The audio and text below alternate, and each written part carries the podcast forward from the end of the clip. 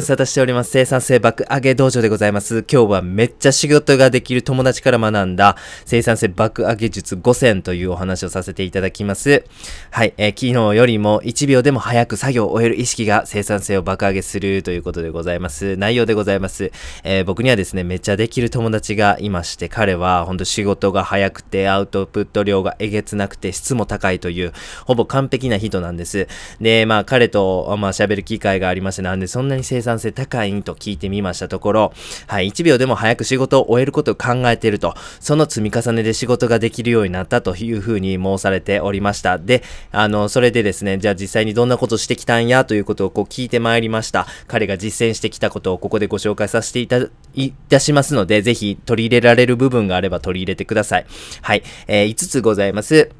まずはタスクにかかる時間を測るという習慣、そして2つ目は散歩を利用するという習慣、そして3つ目はスタンディングデスク、4番目は逆立ち、そして最後は瞑想でございます。この5つですね、彼が実践してきてめちゃめちゃ生産性高いんですけども、えーまあそのね、えー実践項目、具体的にこの5つでございました。では詳しくご紹介させてください。1つ目ですね、タスクにかかる時間を測るということでございますね。これはですね、スマホアプリトグルを使ってください。トグルに関しては私も使ってまして、えっ、と、それを紹介したコンテンツありますんで、ぜひ概要欄を、えーご確認ください。そしてですね、タスクを計測します。何、どんな作業にどれくらいの時間がかかってるかということを把握するんですね。そしてこのトグルを使うことによって、その実際の時間みたいな、何時間かかったり、何時間何分何秒かかったまでこうね、あの、計測することができますんで、それをどんどんどんどんログを貯めていってください。はい。タスクを完了する時間を比較するわけなんですよね。ログ、ログが溜まってきますんで、昨日1週間前、1ヶ月前、3ヶ月前、1年前という風な作業のですね、えー実際にかかる時間の変遷みたいなものを比較することができるんですよね。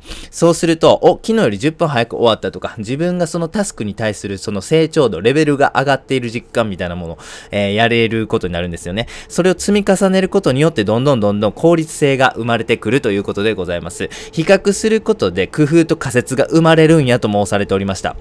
この作業が、えっ、と、1日の作業の中でのボトルネックやなと。朝早い脳が冴えてる時間に切り替えることで、このボトルネックを解消できひんかなとか、これはですね、えーっと、工夫ですね。そして、この作業は外でやった方が効率がいいな、そんな発見もあるそうなんです。あ、これね、あの、家でやるよりも外の方がええんちゃうか。これ仮説ですよね。で、それを実際に次の日に実践してみることで、その仮説を検証できると。そして仮説が正しければ習慣化として取り入れる。まあ、そんな風なことができるわけなんですよね。すべてはタスクにかかる時間をまず測るということから始まるということでございました。二つ目は散歩を利用するということでございます。散歩を利用しながら、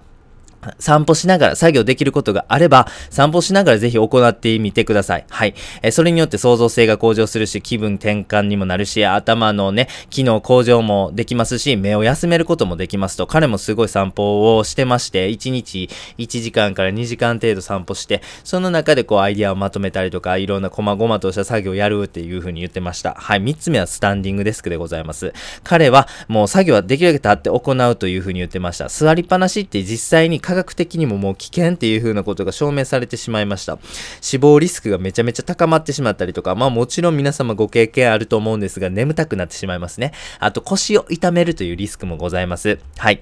えー、まあ単純に眠気さとかね、あ眠気とか怠惰さを防止するっていうことだけでも効果ありますし、実際に他の作業にも副次的な効果たくさんあります。スタンディングデスク。まあ最近であればすごい電動式で便利なものとかありますし、えっ、と DIY でもね、スタンディングデスク作っていただけければ全然安価にできるというふうに思いますんで、ぜひ興味のある方はチャレンジしていただければなと思っております。4つ目は逆立ちです。彼はよく逆立ちをするって言ってました。メリットなんですけども、眠気防止ですね。あと、体を爽快にする効果もあるって言ってました。やっぱりこう人間ってこう重力の関係性でですね、足に血流がうっ血してしまう、滞留してしまうということがあります。実際逆立ちすることで、その血流をこう改善というか、えーバランス整えることできますんで、めちゃめちゃいいんですよね。はい。しかも、その結構ね、逆立ちも、あの、の回数を重ねると結構な筋肉の運動になりますんで、結構ムキムキですね、えーになれると。実際彼もすごいムキムキでございます。5番目瞑想ですね。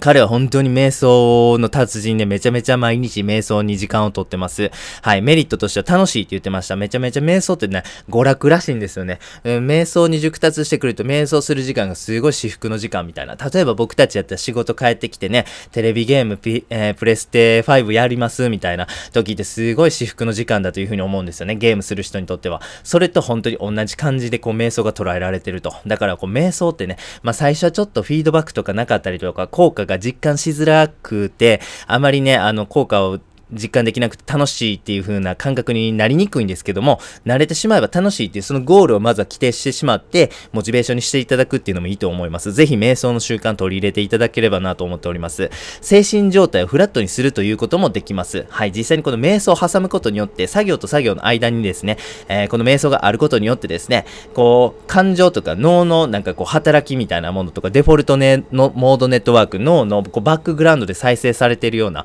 動いているような脳の働きを一旦リセットすることができますんで、次の作業にフレッシュな状態で、そして効率的な状態で入ることができます。人格向上にもつながります。実際に瞑想の種類によるんですが、自分の悪いところを反省して、こういう風に改善しようっていう風なことを考える瞑想を繰り返してますと、実際に人格が向上します。彼はもうめちゃめちゃ明るくて、素直で屈託がなくて、人を憎むっていうことを知らないんですよね。実際そんな彼なんで、あの、ここ数年、5年ぐらいで苦しかった経験がないって言ってました。やっぱり苦しみっていうのは僕たちの心の汚れとか鬱屈さとか怒りみたいなものが生み出してるんだなというふうなことなんです。実際にこの瞑想を繰り返すこと、人格を向上する瞑想を繰り返すことで、もう極端に苦しみというものが少なくなります。実際にそれはもう彼を見ててそう思います。本当にもうどんな時でも明るいなと、すごいなと、ブレへんなと。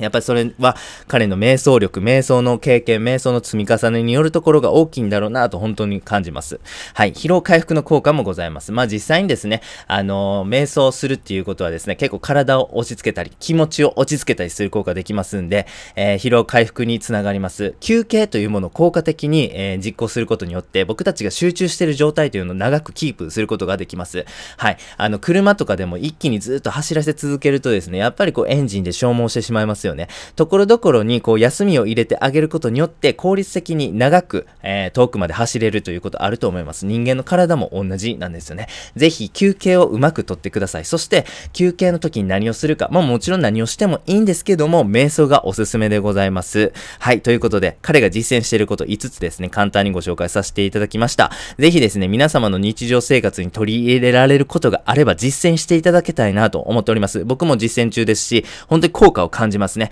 特に逆立ちはすごいですね。やっぱりビビットに、あの、フィードバックとしてありますんでね。あの、そういう風にこう、効果が簡単に出やすいものも、あの、今日ご紹介してさせてもらった中にはあったと思いますんで、ぜひ気になるものからチャレンジしていただければなと思っております。では最後にやってみようのコーナーでございます。僕のできる友達の、えっ、ー、と、日々実践している項目というのをご紹介させていただきました。実践方法をおさらいしますと、1、タスクにかかる時間を測るということでございます。これは、スマホアプリのトグルなどを使ってください。2つ目は散歩を利用するということでございます。3つ目はスタンディングデスク。4つ目は逆立ち。5番目、最後は瞑想でございました。ぜひですね、えー、皆様も、えー、気になるものがあれば実践してください。ずっとですね、改善を考えてきたと彼は言っておりました。もう本当にね、すごいタスク量を日々毎日こう休みなくこなしている彼、本当に尊敬の対象なんですけども、やっぱり一朝一夕でそれがあの達成できるスキルが身についたってわけじゃないんですよね。やっぱ生産性って長い道のりだというふうに思います。はい。今日ご紹介しさせてもらったものは、彼が長年積み重ねてきたものの答えをいただいているということなんで、僕たちは